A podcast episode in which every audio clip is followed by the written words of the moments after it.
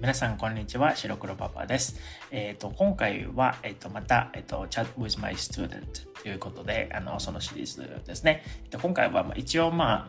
うん、数え始めてからは2回目のものになるんですけど、えっと、今回のお題は、え節約のためにやめたものとか、え始めたことについて、えっと、生徒さんたちと、あの、ペイトリオのメンバーさんもそうですね、あの、時間のある方は、あの、ちょっとそのお題でチャットを、あの、ししてたんですけれども、で、一人目は、えっ、ー、と、前回も登場しましたけど、えー、登場してもらったんですけど、えっ、ー、と、N さんですね。で、N さんは今回は、えっ、と、内容としては、まあ、糖質を、えっ、と、少なくして、えっ、と、太陽の光を浴びる時間を増やすみたいな感じの内容だったんですね。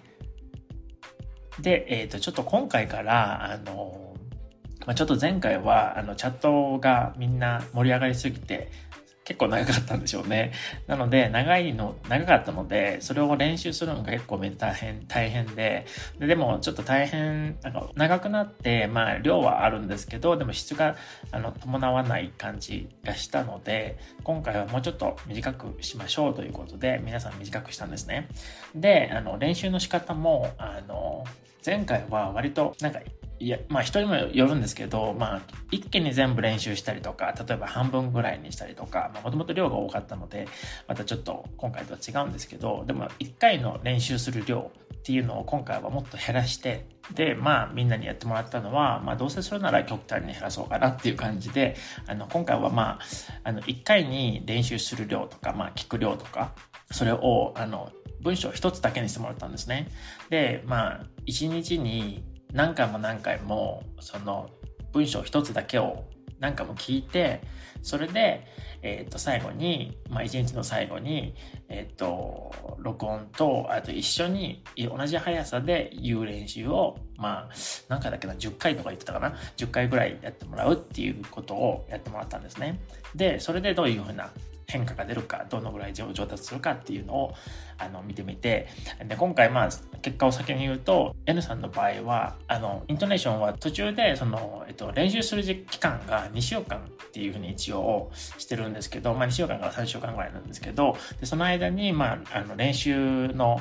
あの録音練習してる時の録音を送ってもらってそれでイントネーションのフィードバックを送るんですけどでまあそういうふうにしてるとあの前回よりもイントネーションが良くなったのは良くなったんですねまあ完璧ではないんですけどでもまあそれでもあの一番良くなったのがあの文章の流れですね全体的な文章の流れがあの前回よりは自然になったのでそれがすごくあの、聞いてる方も聞きやすかったので、で、それが良くなると、やっぱりあの全体的な印象が自然になるので、それがすごい良かったなと思って、最後に送ってもらった録音を聞きながら、そういうふうに思ってたんですよね。まあそんな感じで、まずは1人目の N さんの場合ということで、聞いてみてください。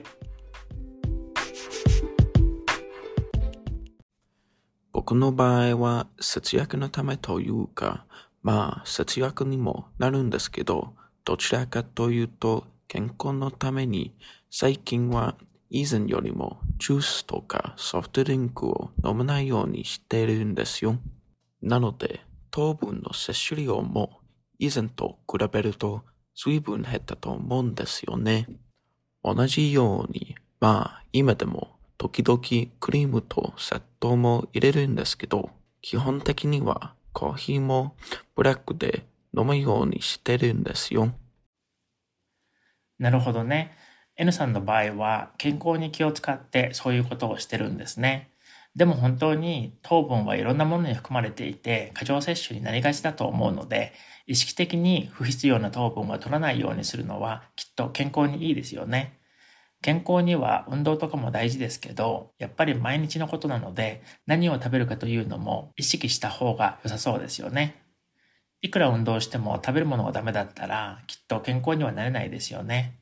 N さんは糖分の摂取量を気にし始めた理由とかきっかけみたいなものはあったんですか？最近ずっとちょっと元気がなかったり、全体的に体調もあんまり良くなかったので、食生活の見直しをしないといけないと思って、いろいろ細かく見てみたら、糖分の取りすぎが分かったんですよね。それで糖分の摂取量を減らしてみたら、気分も良くなって全体的にも元気になったような気がしたんですよね。なので、基本的には食べ過ぎに注意して、食べるもの自体にも気をつけるようになったんですよね。それから最近いい気候になってきたので、できるだけ太陽の光を浴びるようにもしてるんですよ。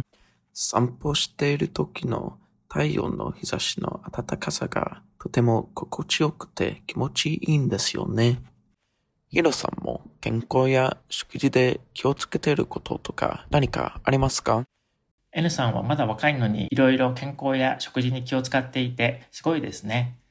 僕が N さんぐらいの年の時はすごく不節制な生活をしていたような気がしますよ。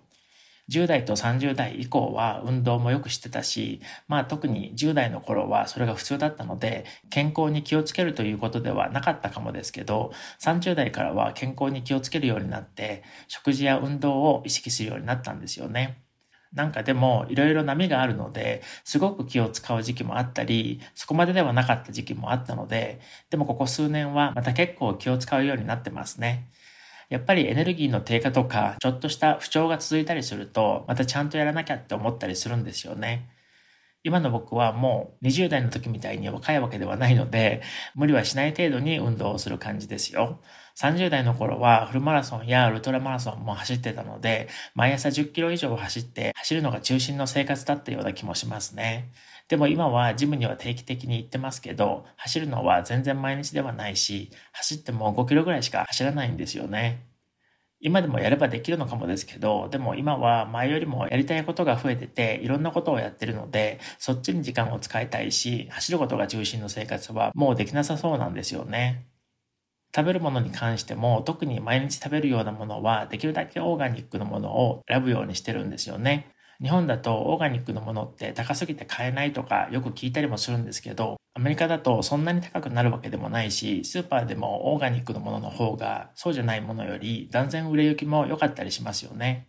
あともう一つ言ってた太陽の光を浴びるっていうのは、その効果がいろんな研究でも証明されているし、精神面にもすごくいいみたいで、うつ病の人とかにも薬よりも太陽の光を浴びて、毎日歩く方が効果的だったっていうのも聞いたりしますよね。